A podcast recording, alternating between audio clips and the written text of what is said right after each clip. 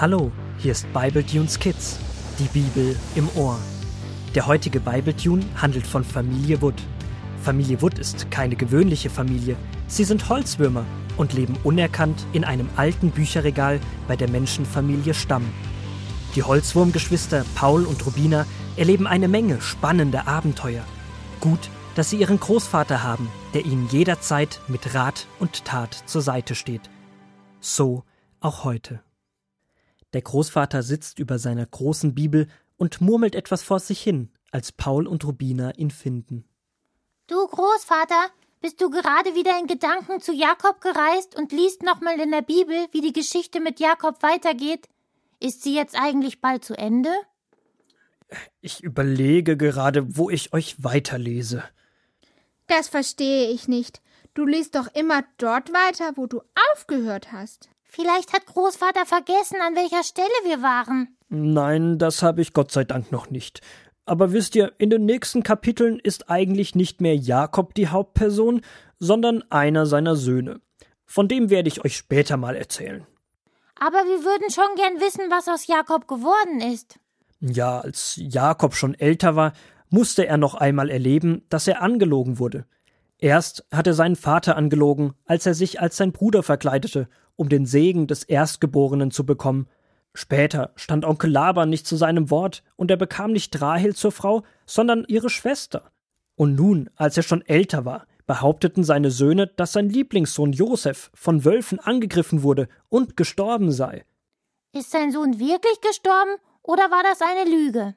Eine ganz gemeine, schreckliche Lüge, oder Großvater? Ich war damals im Zeltpfosten von Jakobs Zelt und habe alles mit angehört. Jakob war so traurig, als ihm seine Söhne die Nachricht überbrachten. Mir selbst kamen die Tränen. Ja, aber Großvater, war er jetzt wirklich tot oder war es eine Lüge? Viele Jahre später kamen Jakobs Söhne nach langer Reise aus Ägypten zurück und behaupteten plötzlich, sein Sohn Josef würde noch leben und er wäre der Herrscher über ganz Ägypten. Passt auf, ich lese euch den Teil aus der Bibel nochmal vor. Und so liest der Großvater aus der Bibel vor. 1. Mose 45, Vers 25 bis Kapitel 46, Vers 30. So zogen sie aus Ägypten fort und kamen nach Kanaan zu ihrem Vater Jakob. Sie berichteten ihm, Josef lebt noch, er ist sogar der Herrscher über ganz Ägypten.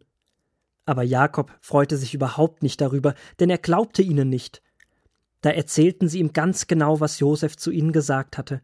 Und als er die Wagen sah, die Josef mitgeschickt hatte, um ihn zu holen, begriff er, dass seine Söhne die Wahrheit sagten.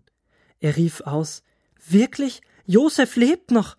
Ich will zu ihm reisen und ihn sehen, bevor ich sterbe. So machte sich Jakob mit seinen Söhnen und ihren Familien und allem, was er besaß, auf den Weg.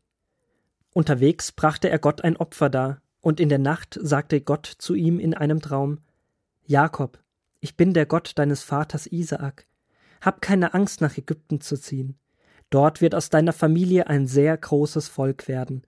Ich selbst ziehe mit dir, und eines Tages werde ich deine Nachkommen wieder aus Ägypten herausführen, nach Kanaan. Als sie beinahe angekommen waren, schickte Jakob Judah zu Josef voraus.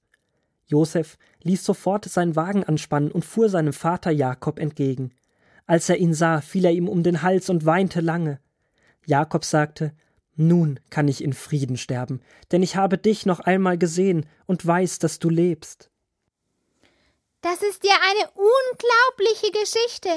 Jahrelang hat Jakob gedacht, sein Sohn sei tot. Und dann erfährt er, dass er lebt und auch noch der Herrscher über Ägypten ist. Also ich hätte den Söhnen diese Geschichte nicht geglaubt.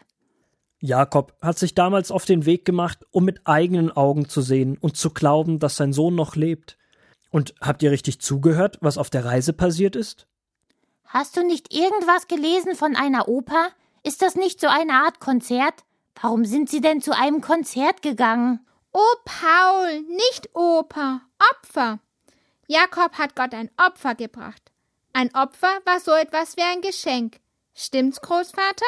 Ja, das stimmt. Ist es nicht erstaunlich, dass Jakob Gott ein Geschenk macht, obwohl er noch nicht weiß, ob Josef wirklich lebt? Na, konnte der nicht schnell auf seinem Laptop wie bei Familie Stamm nachschauen? Da findet man doch jeden und alles. Wurm, Paul, schalte doch mal dein Hirn an. Damals gab es diese ganzen technischen Geräte doch noch gar nicht. Ach, hatte ich gerade mal wieder vergessen.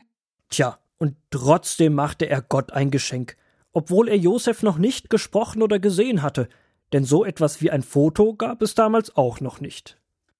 Ich glaube, Jakob vertraut seinem Gott und erinnert sich an den Segen, den er vor vielen Jahren versprochen hatte. Ja, Rubina, ich denke, du hast recht. Vertrauen heißt Schritte wagen im Vertrauen, dass Gott es gut mit uns meint. Und weißt du, Großvater, was mir auch noch aufgefallen ist? Ich bin gespannt. Jakob vertraut und macht Gott ein Geschenk, und dann redet Gott mit ihm. Wie damals auf dieser Leiter. Gott redet mit Jakob und sagt, hey, es wird alles gut. Das tut gut, wenn man erlebt, dass der Gott des Himmels, der Schöpfer unserer Welt, sich um einen ganz persönlich kümmert und sagt, es wird alles gut. Daran will ich mich auch festhalten, wenn ich unsicher bin und verzweifelt bin und ich nicht weiß, was richtig ist. Schritte wagen im Vertrauen, dass Gott es gut mit mir meint.